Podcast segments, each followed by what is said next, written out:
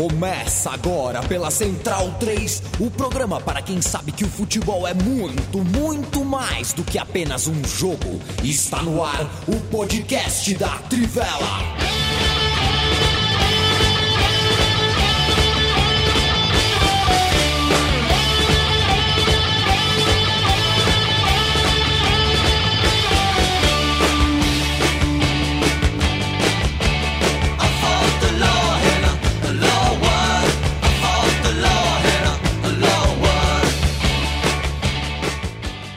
Amiga e amigo da Trivela, amiga e amigo da Central 3, bem-vindo e bem-vinda.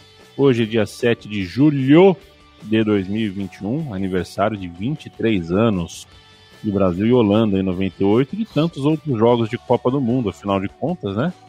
É, é sempre na mesma época, então os aniversários caem sempre. Aniversário de Felipe Sena, viu, Matias? Se não mandou mensagem, mande.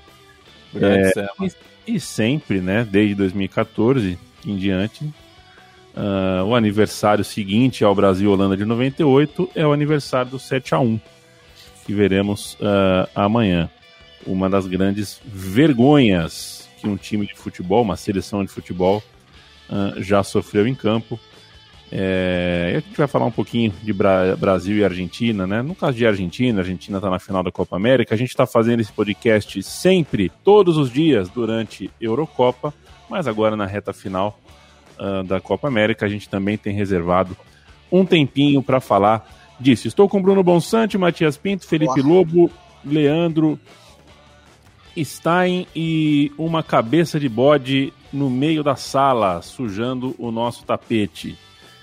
A Inglaterra é finalista da Eurocopa. Eu não, não, não eu acho que a gente tem muito para falar de um jogo interessante, de uma história muito legal, composta por uma Dinamarca que a gente uh, não acreditava a princípio que diante de tudo que aconteceu na primeira rodada faria algo semelhante com o que fez. A gente tem uh, o que contar sobre as substituições da Inglaterra na prorrogação, que foram muito competentes, fez a Inglaterra alugar o campo dinamarquês mas principalmente eu tenho Bonsa, Matias, Lobo, Stein, uh, para tentarem achar outros adjetivos que eu não consigo encontrar diferente. Já usei minha rede social para falar o que penso. Para mim, pilantragem. Para mim, é um VAR que, que escolhe não revisar, não chamar o árbitro para um pênalti como esse, o pênalti que decidiu o jogo, é uma escolha, né? O VAR escolhe chamar ou não chamar. Então, para mim, um erro dos mais grotescos que eu já vi com bola rolando do árbitro de campo. Eu acho inacreditável marcar esse pênalti. E aí, quando o VAR escolhe não chamar um árbitro, é... vocês sabem o nome que eu quero dar para isso. O que eu penso disso? Acho que não foi uma semifinal honesta do ponto de vista de quem cuida e de quem é pago pela UEFA para fazer a arbitragem. Bruno Bonsante, boa noite. Boa noite. É, é, eu acho que tem duas histórias nesse jogo, né? Como você separou bem, a história do jogo, é a história da, dos méritos da Inglaterra para chegar até a final da Eurocopa. Eles não são apagados pelo pênalti que não foi, mas a outra história é a maneira como ela chegou lá, né? É um lance decisivo, é um lance que eu até, eu até acredito, mas isso é especulação, né, pura, a Dinamarca não ia aguentar até o fim porque a Inglaterra estava muito em cima. Mas isso é irrelevante a partir do momento em que foi dessa maneira como a Inglaterra encontrou o gol da classificação. É, eu fico tremendamente revoltado também com a decisão do VAR, porque eu não sou contra o VAR, eu sou a favor do VAR. Eu acho que os, os prós eles são maiores do que os contras, mas os contras existem. Há um impacto na dinâmica do futebol pela presença do VAR. Esse impacto ele é justificado pela justiça, desculpa a redundância, dos lances. Né? Ele é justificado para a gente não ter exatamente o cenário que a gente está tendo agora, que é ter uma finalista da Eurocopa que chegou lá por causa de um pênalti que não existiu. Então, se o VAR não for intervir para evitar que a Inglaterra passe pela Dinamarca com aquele pênalti no Sterling, por que, que a gente tolera o resto? Porque, assim, é, eu entendo que há protocolos, eu entendo que há regras, eu entendo que há orientação de ter mínima interferência, eu entendo tudo isso. Mas assim, pessoas, as, é, o VAR ele é operado por pessoas. As pessoas têm que interpretar o momento, têm que interpretar o que estava acontecendo em campo. O VAR tinha que ter falado, talvez falou e o árbitro não foi, também tem essa possibilidade. Mas ele tinha que ter falado para o árbitro: você tem certeza que você quer colocar a Inglaterra na final da Eurocopa com esse pênalti? Você tem certeza. Você não quer dar uma checada para ter 100% de certeza. Porque é, eu ainda. É, é um lance que há tão pouco elemento para você defender o pênalti que eu particularmente não vejo ninguém fazendo isso. Né? É, a única pessoa até agora que eu vi achar que aquilo foi pênalti é o árbitro, o, o, árbitro dessa partida, que eu fico realmente assim é, chocado que o VAR não tenha interferido. Realmente, ele está ali para isso. No, você assiste muito basquete, né, Bonsa? Faltando dois minutos, três minutos, qualquer lancinho é revisado, né? Prorrogação de semifinal de Euro. É, mas enfim, revisaram, né? Essa é a questão. Revisaram. Revisaram e escolheram por manter a jogada do jeito que foi marcada. Matias, é, é, qual o tamanho do Eriksen agora para a história uh para a história do futebol, né? Porque caramba, um jogador uh, que está numa idade interessante, uma idade que a gente entende por auge, e de repente a parte mais bonita da história dele não foi ele que jogou, né? Não foi ele que correu, foram as pernas dos companheiros. É, que merecem seus próprios nomes serem citados também. A gente vai citar ao longo do programa. Trio de zaga maravilhoso, meio de campo com jogadores. Sou, sou fã desse Delaney, não conhecia, nunca tinha prestado atenção. Que jogadoraço. Uh, uma porção de gente aí que merece ser nominada, mas acho que é, é a Dinamarca do Eriksen, né? Que coisa. É, não fica muito mais bonito do que isso, né? Uh, você contar uma história que tem esse traço, essa coisa que a Dinamarca conseguiu construir. É, eu acho que nem o mais otimista do, dos dinamarqueses achava que essa seleção ia chegar na semifinal é, antes mesmo da, da, da, Eurocopa e principalmente depois né, da, do, do episódio do Eriksen, né? que acabou marcando também o, o, seu nome na história por conta de uma fatalidade, mas foi abraçado pela comunidade do futebol, né? Achei muito bacana o gesto dos do jogadores da Inglaterra de presentearem o Eriksen com uma camisa personalizada é, da, da, seleção inglesa, autografada por todos os jogadores, ainda ter sido entregue pelo Harry Kane, né, que foi colega dele no, no Tottenham. Então é um conto de fadas que, que a Dinamarca viveu, mas que terminou com, com esse gosto agridoce, né? Porque podia ter ido mais adiante se não fosse esse erro capital. É, é isso. A gente fica pensando, vai ser eliminado de repente com um gol fortuito e tal. É uma coisa, né? É ser eliminado sabendo que dava para ter sido restaurado por gente que está sendo paga pela UEFA para apitar decente, operar decente, é outra, é outro ponto. É, mas é isso, né? Uh, ô Lobo, muito boa noite. É, que tal a Inglaterra para você, principalmente a Inglaterra uh, dos minutos finais? E uma coisa e uma coisa importante a se dizer, né? Foi a primeira vez que a Inglaterra tomou um gol, a primeira vez que a Inglaterra esteve atrás do placar nessa Eurocopa. Então era uma situação inédita, era uma situação que a gente tinha que ver como reagiria. E foram nove minutos até e o aliás, empate. E aliás, que zicada do Luiz Carlos Júnior, né? Que no, no, momento que ele exaltava o recorde quebrado pelo Pickford, né, do Gordon Banks, uhum. sai o gol logo na sequência. Dali, Lobo. Para começar pelo, pelo, pelo óbvio, boa noite a todos. É...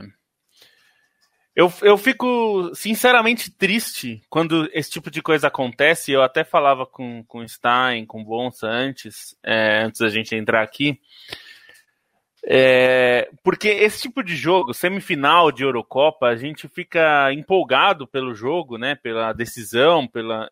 E, e, quando tem um erro de arbitragem, assim, ou uma intervenção do árbitro é, nesse nível, né? Que acaba decidindo o confronto, dá uma desanimada, né? Porque. É, porque a decisão a gente não vê. É isso que você falou. Às vezes, putz, é um gol contra, um erro triste ali, um, enfim, um gol sem querer.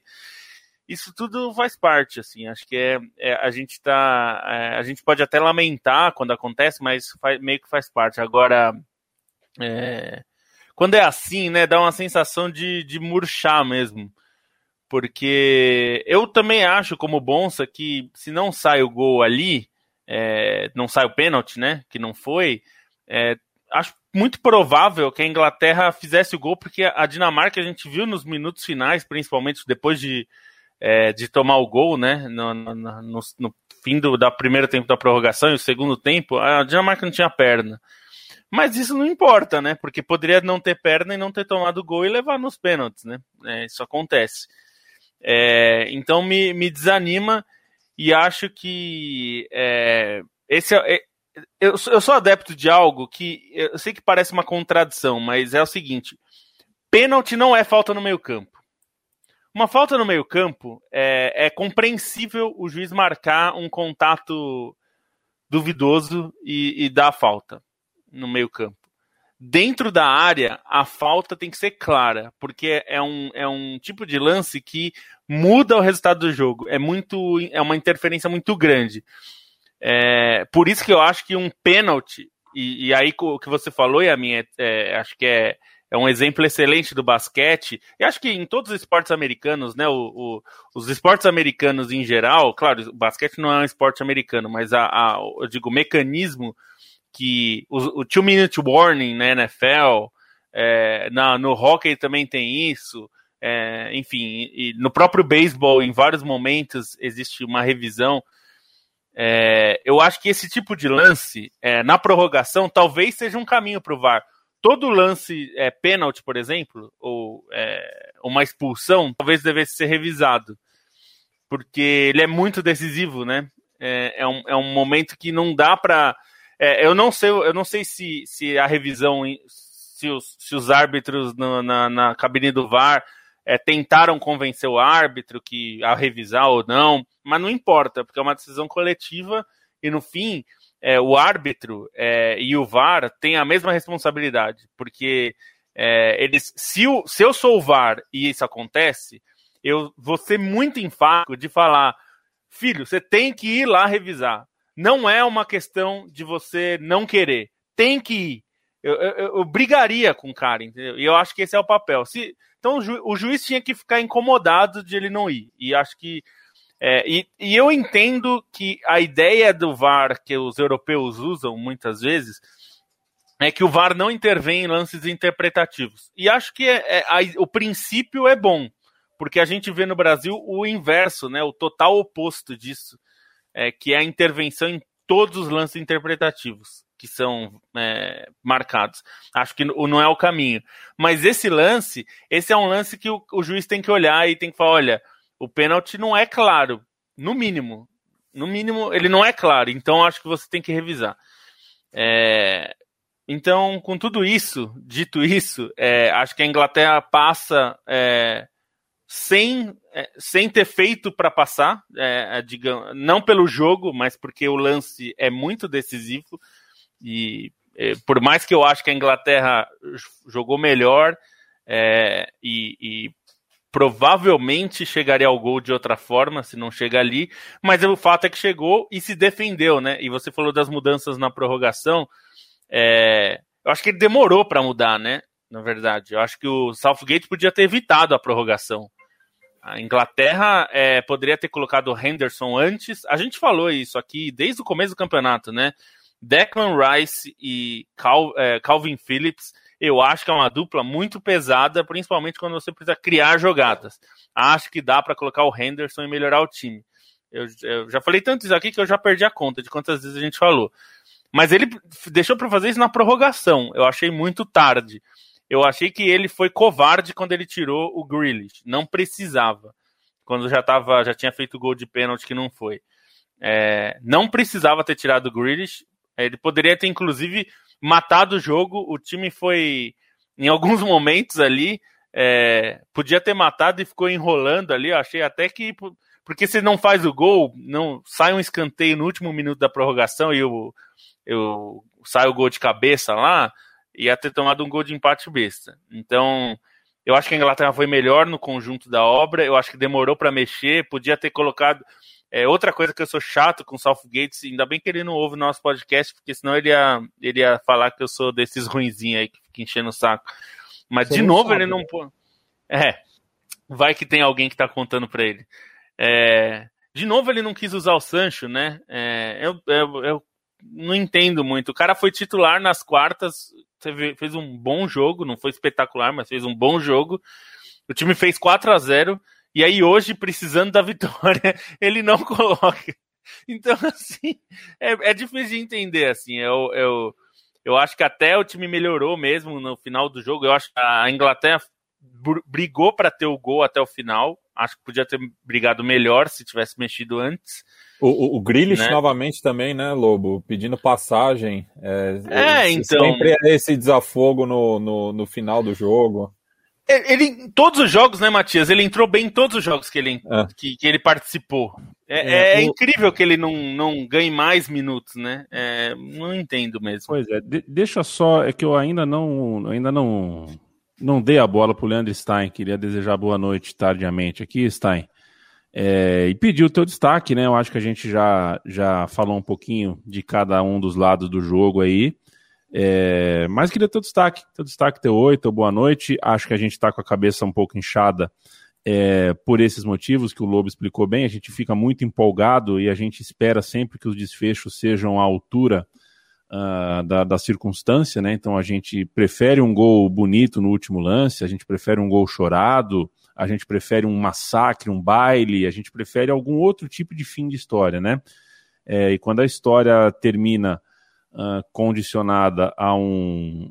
Acho que, para não usar outros adjetivos que vocês já sabem qual que eu, que eu já usei aqui hoje, mas ficam condicionados a um erro, a um equívoco do trio de arbitragem, dá aquela murchada. Mas, enfim, boa história, né? Achei uma boa história o primeiro tempo, né, os gols no primeiro tempo, um bom jogo, segundo jogo, segundo tempo, o jogo mudou de figura, enfim. Teu destaque, meu beijo, como é que tá você? Boa noite, achei realmente até a arbitragem estragar, mas não vamos nos alongar nisso, porque eu já tô puto pra caralho. É, tirando isso, acho que um, os 90 minutos foram bons, assim, foi um jogo assim, nos 90 minutos como um todo, acho que até melhor do que o Espanha e Itália. Espanha e Itália eu gostei do segundo tempo, mas acho que o conjunto dessa partida, pela maneira como foi o primeiro tempo e tal, acho que foi melhor. É, o destaque, acho que é justo dar um. É, fazer os aplausos ao Casper Schmeichel nessa despedida do torneio. Estou com a camisa do Leicester por conta disso. É, acho que a atuação dele foi a melhor de um goleiro nessa Eurocopa até o momento. Acho que supera do, do Zomer contra a França, até porque fez, mais, fez menos defesas, mas fez mais defesas difíceis.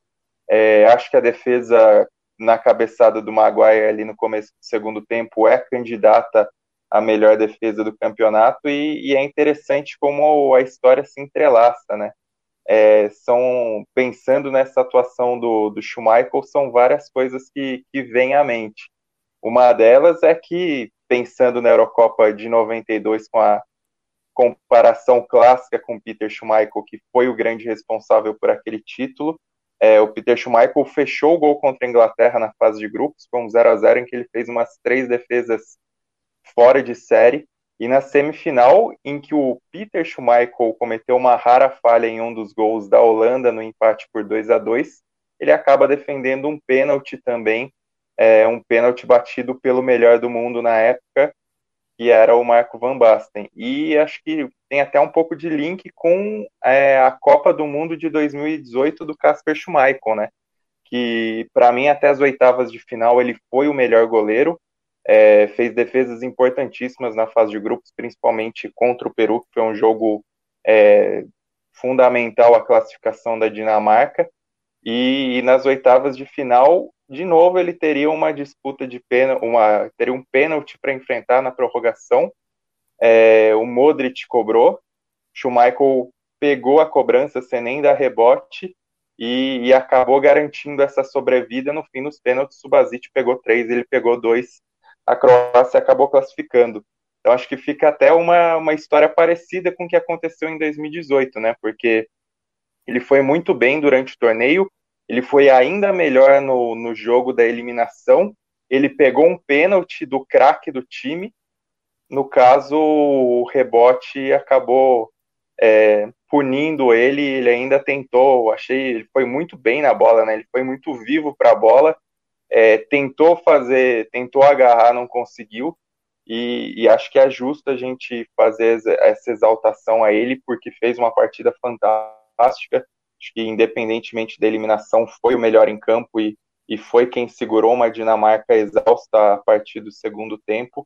E sai, acho que ao lado do Zomer, para mim, é um candidato a, a melhor goleiro do torneio. Né? O Zomer acho que até fez é, mais grandes jogos do que o Schumacher nessa Eurocopa mas ele fez defesas importantíssimas em momentos fundamentais, né? Evitou o primeiro gol da Rússia quando o jogo ainda estava empatado no primeiro tempo, ajudou a segurar a pressão da República Tcheca nas quartas de final ali no começo do segundo tempo, teve uma bola que ele buscou no cantinho que foi excepcional e hoje colecionou grandes defesas.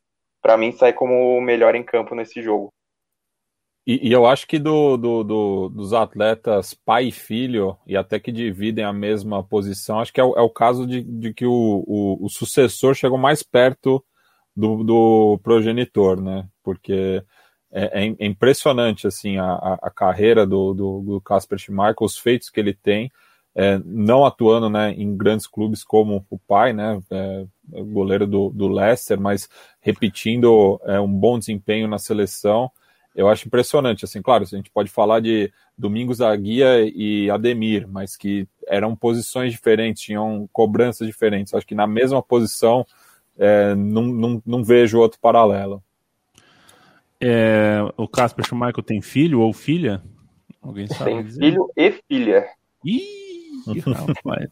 Tô vendo, hein? Já, já já, já nasceu com um par de luva, né? Já, já nasceu com um par de luva, né? Tô vendo a é, Dinamarca é, jogar duas Copas do Mundo em dois anos seguidos com o Schumacher no gol. Daqui um é tempo, uma... né? Já... Pois não, não está. Só, só para falar que uma das coisas que, que ele fala que foi importante no, no desenvolvimento da carreira dele é que conviver naquele ambiente do Manchester United ajudou, não só porque era um time muito forte, que ele podia acompanhar até os treinamentos, mas por ser um, um ambiente até tóxico, né? Então, isso acabou moldando também a personalidade dele e é uma trajetória, como o Matias bem falou, totalmente distinta. Né? Ele jogou, começou no City, mas não ganhou chances é, o suficiente e resolveu dar os próprios passos. Chegou a jogar em time da quarta divisão, depois foi, foi jogar no Leeds na, na segundona, depois assumiu a meta do Leicester. E embora sejam histórias diferentes, né? Assim, não dá para comparar o, o peso vitorioso que tem o Peter Schumacher por ser tão fundamental nessa era do Manchester United nos anos 90. Eu acho que a história do, do Casper em si é mais bonita, até pela relação que ele constrói com Leicester, né? Que é uma, uma relação não só de grandes momentos e de importância dele, seja não só no título, mas também naquela escapada da, do rebaixamento.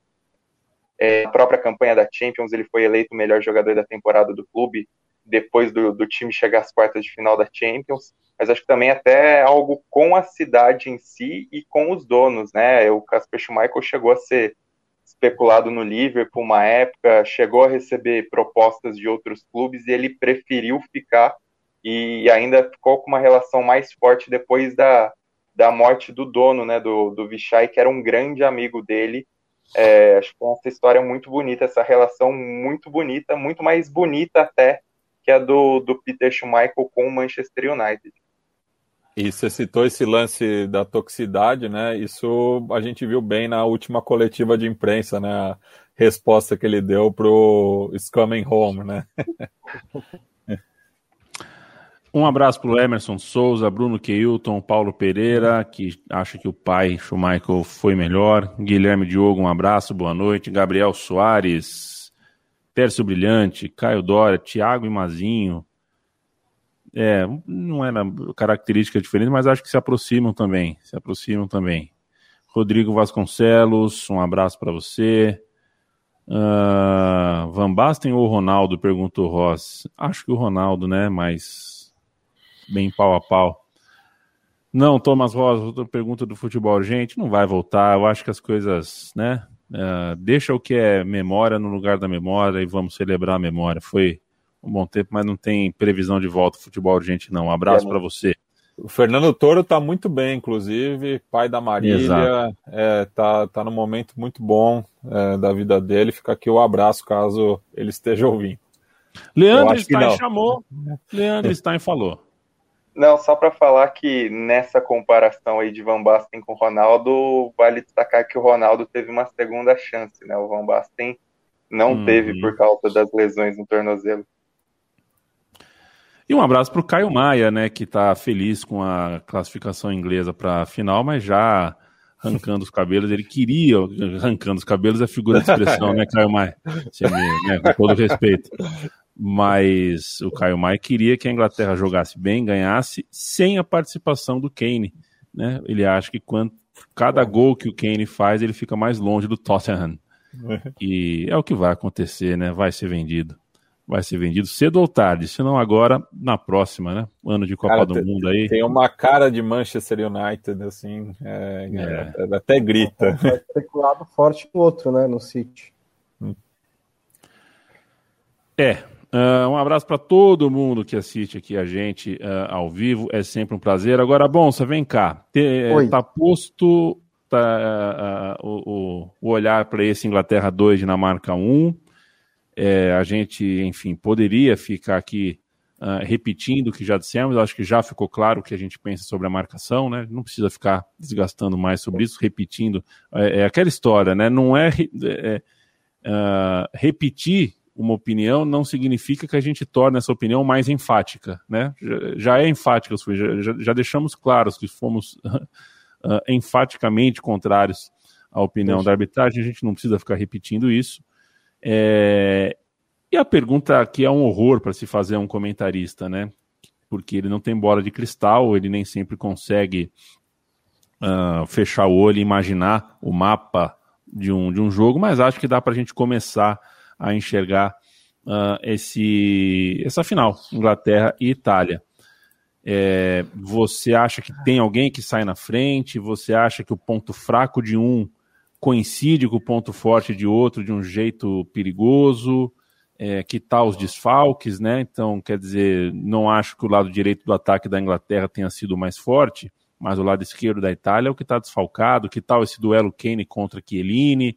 É, dois meios de campos diferentes, né? Rice e Phillips têm um jeito diferente de jogar em relação aos meios da Itália. Que tal para você? Vamos fazer um primeiro, uma primeira pincelada aí nesse confronto. É, eu só vou falar um pouquinho do, um pouquinho do jogo antes também, né, de Inglaterra e Dinamarca. Por hoje, né, favor. Né, acabei falando só do VAR no começo. É, acho assim, é, a Inglaterra jogou da maneira, de uma maneira cautelosa, como ela tem jogado desde o começo da Eurocopa. E isso muitas vezes acaba né, colocando um pezinho na covardia, como a gente falou aqui também, né? Principalmente, acho que no segundo tempo da prorrogação, quando a Inglaterra estava claramente tocando bola para trás, tocando bola para o lado, não queria dar bola para a Dinamarca, que não tinha também mais perna para recuperar. Mas isso foi desde o começo do jogo, porque você viu a Inglaterra nos 30 primeiros minutos com, uh, ocupando o campo da Dinamarca e tocando bola com muita, muita calma. É, só eventualmente alguém dava alguma, tentava alguma coisa diferente, geralmente o Mason Mount, ou tentava um cruzamento para a área. É, isso faz parte da, do sistema defensivo inteiro da Inglaterra, que é tocar a bola com segurança, além de você ter um sistema bem postado. Isso funcionou. Né? Esse é o principal, foi o principal mérito da Inglaterra contra a Dinamarca e da Eurocopa inteira.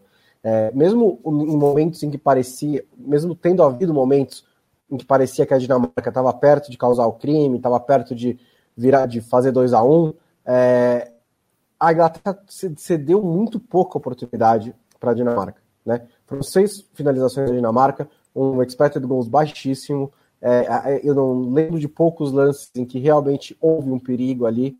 Então, a Inglaterra, é, a, a, defesa da Inglaterra foi superior a, a, ao ataque da Dinamarca. E acho que, e aí no ataque é outra questão, né? Eu acho que eu eu jogaria com o Sancho porque eu acho que ele, ele tem que ser titular da Inglaterra. mas eu entendo a entrada do Saka. O Saka foi um jogador que estava ali esperando para ser acionado, e no fim do primeiro tempo isso aconteceu duas vezes, inclusive na hora do gol, ele sendo acionado justamente na, na zona em que a gente estava discutindo antes do jogo, né? Que é entre o zagueiro da esquerda e o ala. Né, porque a Jamaica joga com os alas, mas não fecha a linha de cinco, joga um pouquinho mais para frente. Então o Saka apareceu ali na, naquele espaço, deu o passe, gol contra. É, e isso aconteceu uma outra vez.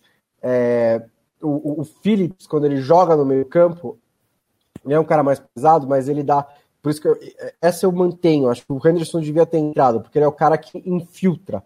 O Phillips e o Rice ficam lá atrás, ficam na linha do meio campo, dando passe longo, né? Ou dando, abrindo pela direita, abrindo para a esquerda, quebrando as linhas com passes mais curtos. Então acho que isso foi, é, isso foi uma das causas dessa morosidade, né? Do, do, do jogo da Inglaterra. Que estava tudo tranquilo até sair o gol de falta do Zansgaard, que foi exatamente uma falha defensiva, né? é, um, é um, um, lance com um chute de muita felicidade. Acho que o Pickford poderia ter ido melhor no lance, embora não tenha sido uma falha, poderia ter ido melhor. É, no segundo tempo, a Dinamarca volta contra a postura, é o melhor momento da Dinamarca no jogo, mas lá pela metade do segundo tempo já estava muito claro que a Inglaterra ia dominar o resto. Dominou os últimos 20 minutos do segundo tempo e todo o primeiro tempo da prorrogação. E aí é uma questão assim, só para fazer uma breve relação com o lance do pênalti, é que quando você deixa o time adversário 40 minutos jogando dentro da sua área, você fica sujeito a uma coisa dessas. A diferença é que, com a presença do VAR, esse tipo de coisa não deveria acontecer, né? Esse tipo de lance de ah, você, ah, o Sterling tá driblando na minha área há uma, há uma hora já. Uma hora ele vai tomar uma trombada e o árbitro vai achar que é pênalti. Beleza. Só que tem o VAR para evitar exatamente esse tipo de coisa, né? Acho que seria um erro normal se não tivesse o VAR. Mas para não voltar para a arbitragem. E aí, a, Inglaterra, nesse segundo tempo, teve a entrada do Grealish, isso foi muito importante. Acho que, em certo momento, o Southgate percebeu que estava com poucas substituições e falou: Eu vou guardar para o segundo tempo, a prorrogação. Porém, ele ainda demorou quatro minutos na prorrogação para fazer as primeiras substituições. Então, acho que ele demorou um pouquinho aí também para usar essa cartada que ele tinha na mão. Mas, no geral, eu acho que foi uma Inglaterra que estava com uh, ela, ela priorizou a segurança ao longo do jogo inteiro.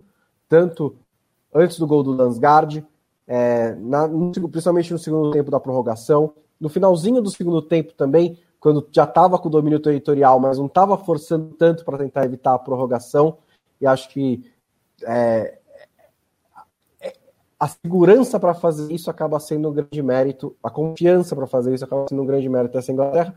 Como você disse, foi um desafio diferente nessa Euro também. É mais um que ela superou, a maneira como superou a gente discutiu, mas mais um que ela superou, estando atrás com tanto peso de expectativa em torno dela. Eu deixar outras pessoas puxarem primeiro né, a discussão da Euro para não ficar falando por muito tempo, a, a discussão da final, da como é que vai ser esse encaixe, mas eu volto e dou minha opinião sobre isso também.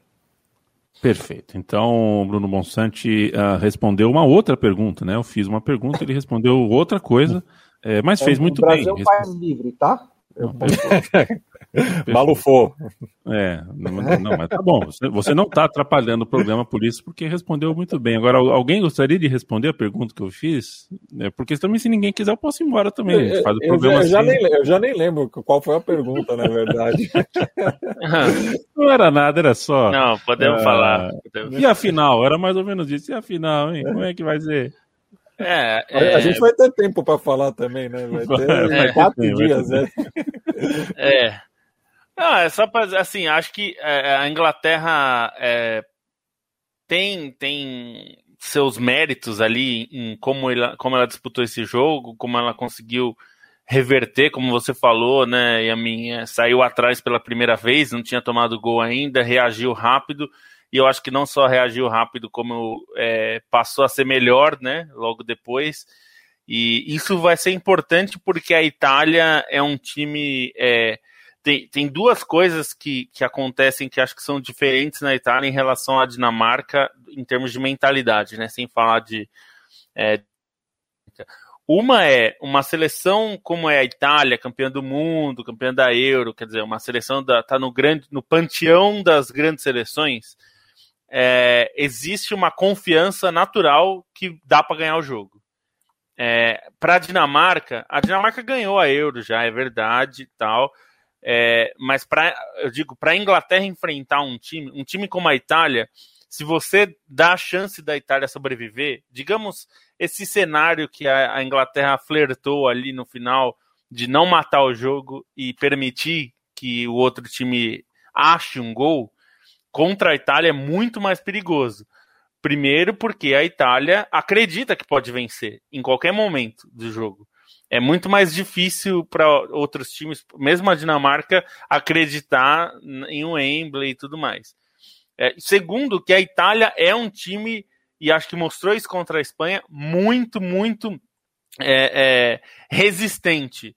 É, eu ia usar até resiliente, mas essa palavra tá meio gasta, mas resistente no sentido assim. O, o Jorginho foi é, afogado o tempo todo no jogo contra a Espanha, o tempo todo. O tempo todo ele estava marcado pelo Pedro, o tempo todo é, ele, quando ele tinha a bola ele estava marcado e quando ele estava sem a bola é, ele, ele tinha que marcar jogadores que caíam pelo setor dele ao mesmo tempo. É, e isso não impediu, ele não perdeu o rumo. É, você não viu o Jorginho ficar puto da vida, fazer uma falta estúpida, tomar um cartão idiota. Ele continuou fazendo o jogo dele. É, eu acho que essa é uma característica dessa Itália. A gente não viu a Itália perder a cabeça é, no jogo. Contra a Áustria, por exemplo, que foi uma situação tensa, a Itália era a favorita, precisava vencer. Seria um vexame perder da Áustria, independente das circunstâncias do jogo. É, perder da Áustria era um vexame, como para a França foi um vexame contra a Suíça. Ah, mas não importa, perdeu da Suíça nas oitavas. Perder da Áustria nas oitavas seria. E a Itália não perdeu a cabeça.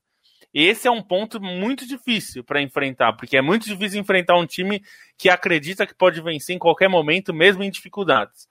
É, e, e, acho que esse é um, é um aspecto que eu ainda tenho dúvidas em relação à Inglaterra. Será que tem essa mentalidade é, de enfrentar um time numa situação dessa? A Inglaterra consegue acreditar até o final? É, porque a gente brinca da coisa do It's Coming Home, que a torcida é empolgada, mas aqui em campo esse time ainda não tem isso, né? É, não sei se é, não precisou disso, na verdade, né? É, eu acho que o único momento que precisou foi esse de ficar atrás no placar, mas empatou muito rapidamente. E depois a, a Dinamarca foi morrendo ali fisicamente. Então acho que o ponto, o duelo mental vai ser bem importante. É, a gente viu também, para pegar um outro detalhe, que eu acho que esses detalhes em jogos equilibrados também são importantes. A forma como que Eline fala com o Jordi Alba é, na, na disputa de pênaltis. É, eu acho que isso é um jogo psicológico, é o que os ingleses adoram chamar de mind games. Tem que morder, ele... Lobo? Tem que não, morder não tem um que... cara pegão assim? Um cara que fala tipo pegando?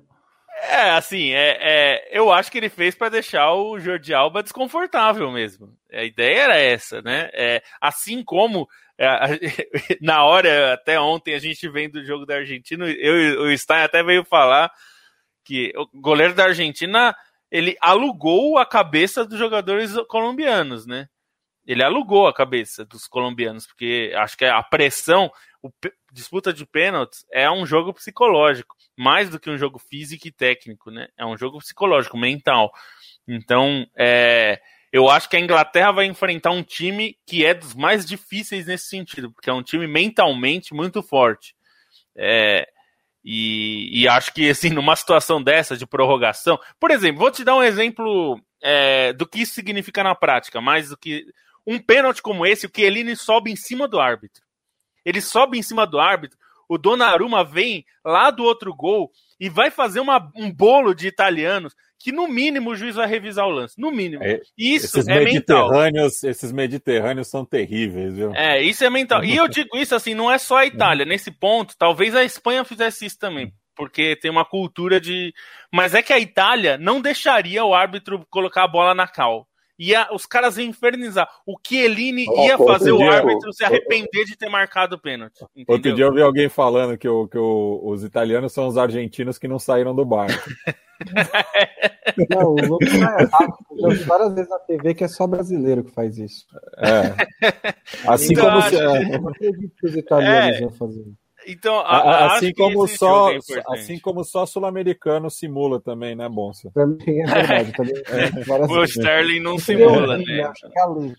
É que, eu, é, eu, ele é de família jamaicana, né? Então, é. caribenho. E é só, só para.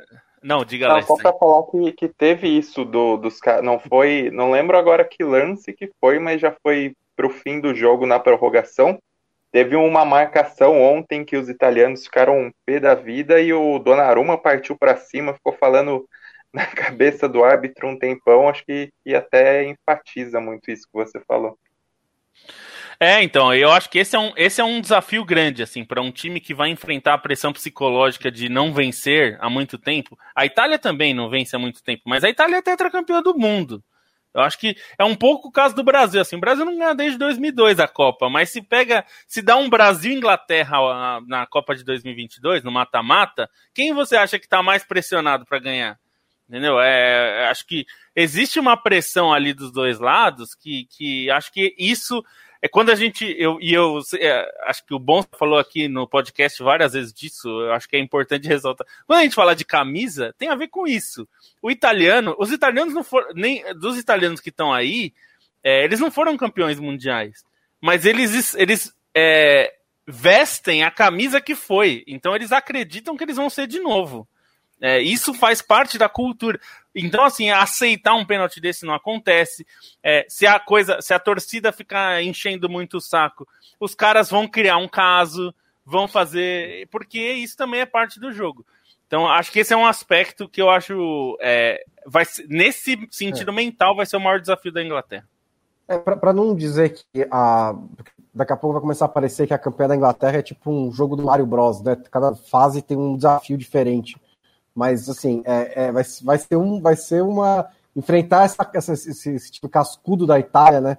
Lidar com esse tipo de coisa, é, para um time jovem como a Inglaterra, vai ser um dos aspectos da final, sem dúvida. Ainda mais em casa, com toda a expectativa da torcida, que hoje já foi alta, e acho que a Inglaterra lidou bem, mas na final vai ser ainda mais, porque né, pode ser campeã é, em um Wembley. É, assim, taticamente, eu, me, eu, fico. Eu acho que a, os dois times vão ter a bola durante alguma parte do jogo. A, Itália vai acelerar mais quando tiver. A Itália vai, vai forçar mais o jogo. A Inglaterra vai jogar de um jeito mais cauteloso, como tem jogado em toda a Eurocopa. É, é a primeira vez no mata-mata que a Inglaterra vai enfrentar um time com linha de quatro. Então eu fico curioso para saber como que o Southgate vai preparar o time para jogar contra uma seleção que não vai ter tanto apoio dos laterais ou alas, né, o de Lorenzo e o Palmieri, especialmente o Spinazzola, mas que vai ter pontas e pontas com mais liberdade para ir o tempo inteiro, né? É, é, o, o Insigne e o Chiesa, dois pontas muito rápidos. A Alemanha já teve pontas também, mas a, a Itália tem esses, é, é esses, esses, joga nesse 4-3-3 e eu acho importante também, porque esses pontas combinados com os momentos em que a Inglaterra vai ter a bola, é, abrem uma possibilidade importante de contra-ataque para a Itália, porque os zagueiros da Inglaterra são pesados. E aí eu fico pensando se o Southgate não vai mudar para 3-4-3 para essa final, justamente para dar um pouco mais de proteção para o Stones e para o Maguire, porque o Insigne e o Chiesa pegando esses caras com tempo para correr, vai ser um Deus nos acuda. Então acho que taticamente isso é algo que vai que me deixa muito curioso sobre o que vai acontecer. Perfeito, senhores. Eu passo aqui. O LF Guedes acha que vai ter um emblezaço. O Diabo Ogro. Os, os, italianos são iguais aos argentinos. Milongueiros. Essa, esse papo é engraçado. A gente vai falar daqui a pouco de Argentina e Colômbia. Não me deixam. É, essa, essa, conversa é boa. Gabriel Soares. Falta o Neymar fazendo chill para o Wembley lotado. É, eu tenho a impressão que. que que a torcida da Itália vai ficar muito grande para a final, né? Já seria por natureza, principalmente aqui no Brasil, quando a gente tem muitos descendentes e muitos pretendentes a descendentes de italiano, né? é, mas, enfim, diante do que aconteceu na semifinal, o fato de ser fora de casa, a boa piada que é a Inglaterra fracassando, né? Então, tudo isso faz com que uh, haja uma, sei lá, uma preferência. Agora, o, o, o Stein, primeiro assim, alguém tem uma, algum ponto sobre esse jogo para a gente fechar? Não, só, só reiterar mais uma vez a, a, a, solidez defensiva da Inglaterra, né, que foi vazada pela primeira vez né, né, nessa Euro e de um lance de bola parada, né, porque tem ganhado muito o, os confrontos é, e eu, eu acho que aí tem o dedo do, do Southgate, né, um, um ex-defensor começa construindo seu time de trás, então eu, eu acho que tem que destacar esse aspecto é, do time inglês. Eu ia fazer um outro destaque também, acho que é válido para não ficar só nesse clima negativo, é fazer um destaque que a gente já fez no guia e fez em outros momentos aqui é, dessa Eurocopa sobre a Dinamarca, que apesar de todo o amargor dessa eliminação, é um time para daqui um tempo, né? Para não ficar nessa campanha da Eurocopa. Obviamente, chegar numa semifinal de Eurocopa e ficar com esse gostinho de possibilidade de alcançar a final é algo muito grande, é algo que talvez não se repita, mas eu acho que esse time é, tem qualidade para seguir disputando os grandes torneios aí, pelo menos no próximo ciclo, e, e para seguir competindo alto, né? Pensando principalmente nos nomes. É um dos melhores da, da Dinamarca na campanha é o Dansgaard, que tem 20 anos, que completou 20 anos durante essa Eurocopa. Ainda tem alguns caras que nem foram tão usados, né? Se a gente for é, mencionar o Skov Olsen, uh, é, o Robert Skov, que também não, não se adaptou muito na Alemanha, mas tem muito cara jovem, né? Se a gente for pegar essa base, o Christensen, o próprio Miley, que sai como um dos melhores laterais do torneio, o Dolber, que fez grandes partidas. Então acho que é um time que pode crescer, pode até ficar carente em algumas posições, né? Acho que e aí a preocupação é mais no gol, pensando que o Casper Schmeichel, apesar da grande forma, ele já tem 34 anos.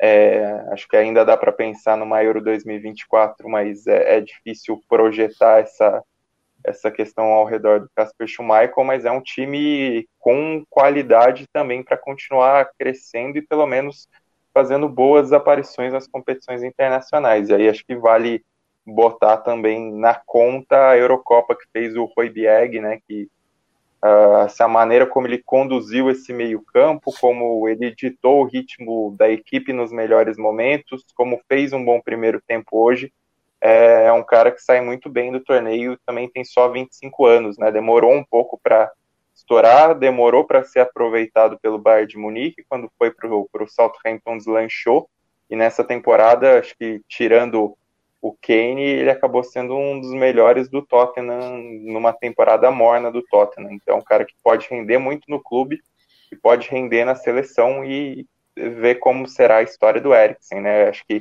é, até pegando o gancho de algo que eu pensei antes, que o Yamin destacou, é, é o principal momento do Eriksen na seleção, acaba sendo essa, essa recuperação dele, mas também é importante lembrar que o Eriksen, é, para a Dinamarca voltar aos grandes torneios, ele, ele foi excepcional, né? A Dinamarca tinha ficado fora da. fez uma Eurocopa de 2012 fraca, ficou fora da, da Copa de 2014, ficou fora da Euro de 2016, perdendo a repescagem num clássico para a Suécia, e aí quando o time volta para a Copa de 2018 e que inicia esse crescimento que chega na, nessa Eurocopa, o Eriksen fez uma campanha nas eliminatórias que foi assombrosa, né? Ele marcou 11 gols nas eliminatórias, teve um jogo, o jogo da repescagem contra a Irlanda, que a, a Dinamarca se classificou e goleou. Ele marcou uma tripleta, só não fez chover, então acho que é, mesmo ausente do maior momento, mas presente por sua história, ele também é, tem muito peso dentro desse crescimento recente da Dinamarca como seleção, pegando uma oitavas de final de Copa do Mundo e agora uma semifinal de Eurocopa. É, a gente até falou outro dia, né, Stein? Tá num grupo é, bastante acessível nas eliminatórias da Copa, que tem Escócia, Israel, Áustria, Ilhas Faroe e Moldávia. Então, é, a Dinamarca é a grande favorita desse grupo para se classificar direto, né? Classifica o primeiro direto e o segundo vai para repescagem. A Dinamarca já fez três jogos, três vitórias. É, tem uma boa chance, é, é bem possível que a gente veja a Dinamarca na Copa de 2022. Uh, para a gente usar os últimos 10 minutos aqui para falar um pouquinho de Copa América. Temos programa quinta-feira? Temos. Amanhã, oito e meia da noite, ao vivo, como todas as quintas. Sexta-feira a gente também habla aqui uh, lá pelas seis e meia, faz um apanhadão da final. Acho que sábado a gente dedica um tempo para falar mais de Brasil e Argentina, embora o jogo vá ser depois né, do, do nosso podcast. É, e domingão a gente faz a saideira com Inglaterra e Itália uh, pós-jogo. A gente faz um pós-jogo aqui. Eu brinquei agora há pouco com um comentarista aqui nosso, né? Um, um amigo no chat que citou a tal da Milonga, né? Os times milongueiros. E eu, enfim, tenho acompanhado aí durante a Copa América, a, e, e, não desde antes da Copa América, né? O time da Colômbia bate. O time da Colômbia bate. Tá batendo mesmo, né? Tá um, tá um tom um pouco acima, é verdade. É, mas como é que faz, né? Para um time ser um time que bate e ao mesmo tempo um time que joga, porque a Colômbia jogou bem contra a Argentina, e ao mesmo tempo um time que baila, que dança, que faz uma graça, e aí até o Messi fica nervoso, porque os caras são engraçadinho, difícil, né? Difícil encaixar as coisas. É, futebol brasileiro com 50 falta por jogo, a gente poderia encaixar em um monte de coisa, né? Eu não sou um milongueiro, não, quase não. A gente só cai o tempo inteiro, o juiz vai na nossa o tempo inteiro. É, não é, gente. O futebol da Colômbia uh, tem coisa interessante acontecendo ali. Tem coisa interessante. A Colômbia fez um bom jogo nessa semifinal e é mais do que só bater. Dito isso, Argentina finalista. A Argentina passou nos pênaltis, a gente tem mais uma chance de ver o Messi sendo campeão pela seleção profissional.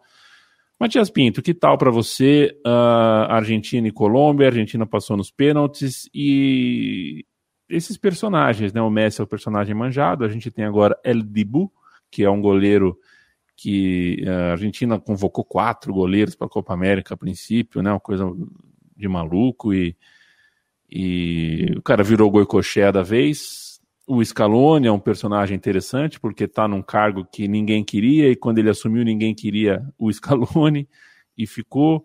É, e alguns outros personagens, de Maria que entra no fim do jogo para mudar o jogo, joga bem outros, outros jogadores mais jovens, como o Lautaro, tem jogadores mais experientes, um meio de campo interessante.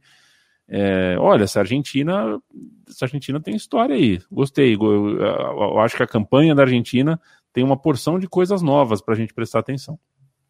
É, eu acho que essa é a melhor atuação do Messi em uma Copa América. É, tinha até falado anteriormente aqui no podcast da Trivela, é, não só pelos números, mas porque é, eu, eu acho que é também a, é o maior gap técnico que, que ele já, já pegou numa seleção argentina, né? Um time completamente em reconstrução, com jogadores não tão tarimbados, né? Daí ele tem ainda alguns dos seus escudeiros de outrora, né? O de Maria que você citou, o Agüero, enfim. É, mas é, eu, eu, acho que ele nunca foi tão protagonista da Argentina quanto agora, né? Até porque é, para ele esse título tem um peso muito maior do que é, para pro, os demais jogadores, inclusive do Brasil, né? Então é, é uma grande provação que ele está tendo. Essa é, talvez seja a final mais desejada, né? Do, dos dois lados da fronteira e é, ele está dividindo esse protagonismo também com Emiliano Martinez, né? Porque a Argentina faz tempo, né, que, que vem sofrendo no gol. É, você teve o, o, Romero que teve um momento parecido, né, na Copa de 2014, todo aquele lance do oi te convierte en enero, né? E foi um pouco disso que, que a gente viu ontem, né? Um, um goleiro também que é, foi formado basicamente na Inglaterra, né? Passou por diversos clubes é, da pirâmide do, do, do futebol inglês. É, foi revelado pelo Independente, mas foi muito cedo é, para o outro lado do Atlântico.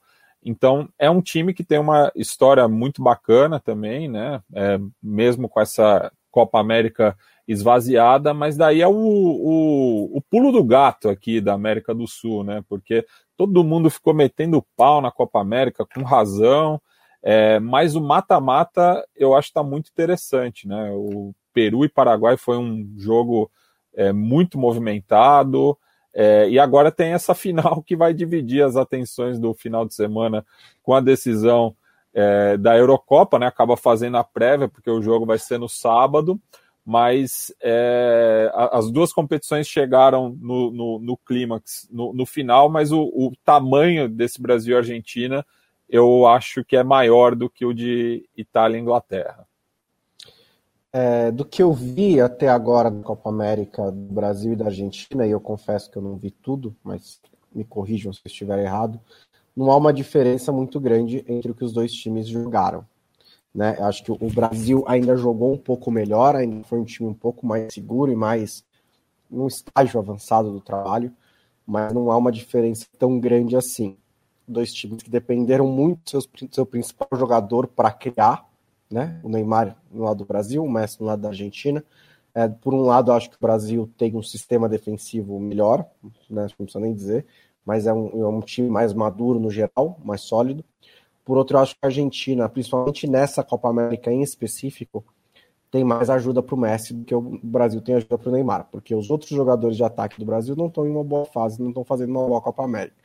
Pode ser que comece a final e o Richarlison meta um gol de bicicleta e o Firmino faça um hat-trick, mas o que eles fizeram até agora, né, tanto Richarlison, Everton Cebolinha, é, Everton Ribeiro, Gabigol, que teve pouca oportunidade, Gabriel Jesus, que não vai jogar, todos esses jogadores é, deixaram o Neymar um pouco sozinho, tanto que o Paquetá do nada virou o principal parça do Neymar, porque fez dois jogos é, entrando e jogando bem. Então, é, o, o, o, Argentina, por outro lado, teve o Lautaro fazendo bons gols, tem o Agüero que pode entrar, o Di Maria, o Papo Gomes já teve boas partidas nessa Eurocopa, então acho que né, nessa Copa América, o Papo Gomes não joga a Eurocopa, nunca jogou, né? Seria muito difícil que jogasse, é, mas é, acho que tem essa diferença. Mas do, do Brasil tem uma defesa melhor, a Argentina tem mais ajuda para o Messi no ataque, mas como desempenho geral dessa Copa América, eu acho, e acho que o Brasil é uma seleção melhor que a Argentina no geral.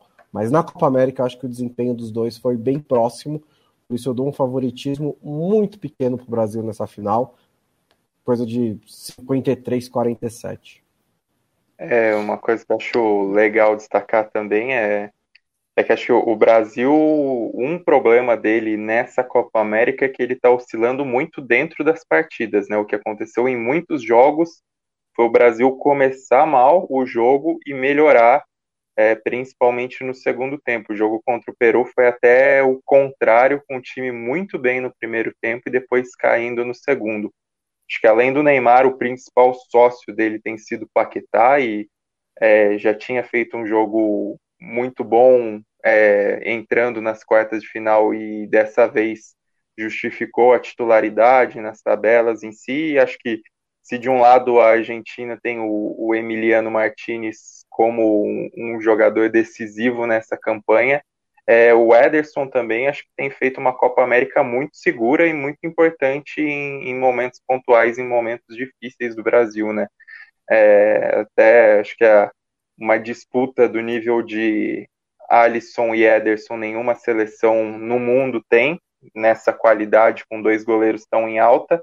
O Alisson não vinha de uma boa temporada e o Ederson em compensação é, fez uma da, talvez a melhor temporada dele pelo Manchester City e acho que justifica essa escolha nos mata-matas pelo goleiro do Manchester City que está muito bem e que tem sido um dos destaques nessa seleção, né? Que acho que coletivamente não tem sido tem sido até abaixo se a gente for comparar com a Copa América de 2019, mas tem uma individualidade lá no talo e tem alguns jogadores aproveitando bem a oportunidade. E só para não deixar passar, assim, acho que a, atuação do Messi ontem foi muito absurda, porque foi impressionante a maneira como ele não desistia das jogadas, ele conseguia fazer a bola passar e continuar no pé dele é, de um jeito inacreditável, né? Teve um lance ali no, no primeiro tempo em que ele caiu no chão, manteve o controle da bola e ainda conseguiu escapar do lance até, se não me engano, sofreu uma falta depois. Acho que o Messi parece que está mordido nessa Copa América, assim, além do nível altíssimo, da qualidade, de ter parceiros aparecendo mais. Acho que a, a maneira como o Messi tem demonstrado essa, essa gana, e a gente sabe que o Messi é um dos caras que, antes da Copa América, segundo a imprensa Argentina noticiou, tinha ficado incomodado com, com a questão de mudança de sede por querer disputar o torneio na Argentina, né? Por estar preparado para disputar o torneio na Argentina. E a gente sabe que ele não foi tão bem em 2011 naquela campanha é, em que se esperava muito e quem ficou com a taça foi o Uruguai. Então acho que tem talvez mais esse fator aí para a gente pensar no Messi é, tá fazendo tanto nessa Copa América. É, o, a Argentina é, é menos time que o Brasil, eu concordo, e acho que é mais. É, acho que o Brasil teve tem, tem predicados maiores como preparação, até pelo tempo de trabalho do Tite, mas a Argentina é um time extremamente competitivo, é, mesmo nos piores dias. É, e acho que esse é um mérito do Scaloni. Ele conseguiu fazer esse time ser competitivo, é, o que é muito importante. É, ontem, o que deu para perceber no jogo da Argentina é que o Messi, com todos os problemas, está com a faca nos dentes mesmo. É, teve um lance que para mim foi o mais impressionante do jogo, uma arrancada aos 42 do segundo tempo. É, a gente viu depois que ele estava com o tornozelo machucado, é, a, a, a, meia estava manchada de sangue, é, aparentemente inchado. Ele tomou uma pancada e ele arranca do seu campo e dois jogadores tentam dar jogo de corpo nele e ele derruba os jogadores no ombro. É, não só habilidade, né, para conduzir a bola que ele tem, a gente está cansado de saber, mas ele está muito forte. Ele conseguiu manter a posse de bola e só foi parado quando é, o Barrios deu um carrinho de frente nele. Então, assim, é, esse é um aspecto que não dá para não dá para relevar porque o Messi é um dos melhores da história e para ele é, ele sabe que as chances estão acabando. Talvez essa seja uma das últimas de ganhar o título. Ele provavelmente vai ter em 2022 novamente, mas aí é uma Copa, tem que começar tudo de novo. Essa ele está na final. É, ele sabe o tamanho do, do título que seria ganhar a Copa América no Brasil pela Argentina é, mesmo nesse contexto de uma Copa América que não deveria acontecer. Então, é, acho que esse é um aspecto bem importante, porque a Argentina precisa muito mais. Para o Brasil, meio que tanto faz, assim. Na verdade, o título não vai mudar muito a percepção é, em relação ao Tite. É, e nem em relação ao time, porque me parece que esse time já, já disputou o que dava para disputar na América do Sul precisava de um teste contra as seleções europeias e não vai ter, então a gente só vai ver na Copa e aí salve-se quem puder, né? É, e acho que a Argentina precisa disso até para consolidação do trabalho do Scaloni, que é muito questionado com, né, com constância, é, e um time que precisa se provar, né? São vários jogadores que não conseguiram aí, desde o Agüero que está no banco, até o Lautaro mesmo, que passou por altos e baixos dentro da própria Copa América, e até o Messi que precisa ganhar o título. Então, acho que tem esse aspecto bem importante. Só dois é, pontos não, oh, pode falar, Stan. Não, só rapidinho. É, uma coisa que, que, além das arrancadas do Messi, tem sido muito legal, é só se para o Messi com falta e o Messi também nas cobranças de falta ele inspira um temor assim que a gente não vivia há muito tempo no futebol. Do cara, sim, pelo menos 50% das faltas ele acerta no gol e, e força uma grande defesa dos goleiros. É. E acho que o embate interessante nesse jogo do Brasil, para não deixar passar o nome que vem bem nessa Copa América, e, e é um, junto com o Neymar, para mim, o grande jogador da seleção é o Casemiro, né? Acho que o Casemiro nesse jogo contra o Messi vai acabar sendo um jogador chave, faz uma excelente Copa América, foi um dos melhores é, nesse primeiro tempo da semifinal contra o Peru e vai ter, provavelmente vai ter que bater de frente em muitos momentos com o Messi. Nesse jogo, para mim, talvez seja o confronto chave dessa partida, Messi-Casemiro.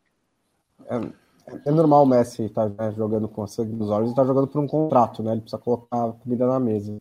É, só dois pontos que eu queria mencionar, né? a gente pode, no sábado, provavelmente, explorar um pouco mais, mas o primeiro, triste que o melhor que o Messi recebeu em toda a sua história da seleção argentina é um time competitivo que não é uma bagunça, né? Porque mesmo do Sabedia, da Copa de 2014, não era muito diferente disso, era melhor do que esse, mas também era um time que assim era organizado, defendia bem e falava: vamos lá, Messi, resolve aí o que você tem para fazer. E, esse, e o Scaloni conseguiu montar uma versão mais pop daquele time agora também. E o segundo, eu fico muito com a sensação de que a seleção brasileira da Copa de 2018 para cá regrediu. E eu queria tentar entender também um pouco por que, que isso aconteceu, se é só nome ou o que mais que tem aí.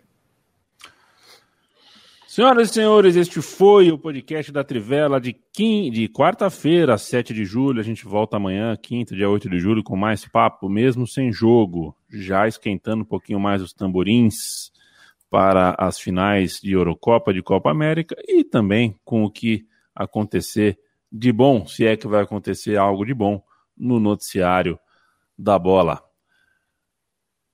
Valeu, Landstein. Um beijo. Como é que é Dinamáquina em inglês? Beijo.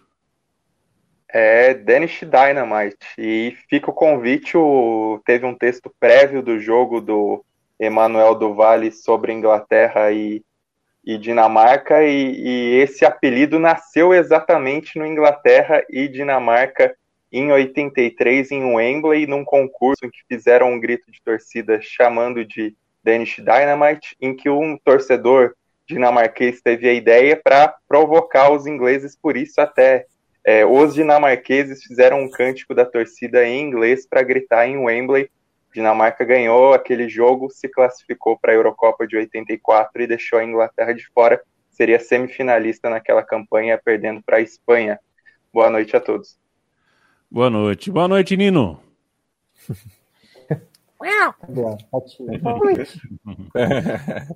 Dale, Boncita. Boa noite, Matias. Hasta pronto, compa.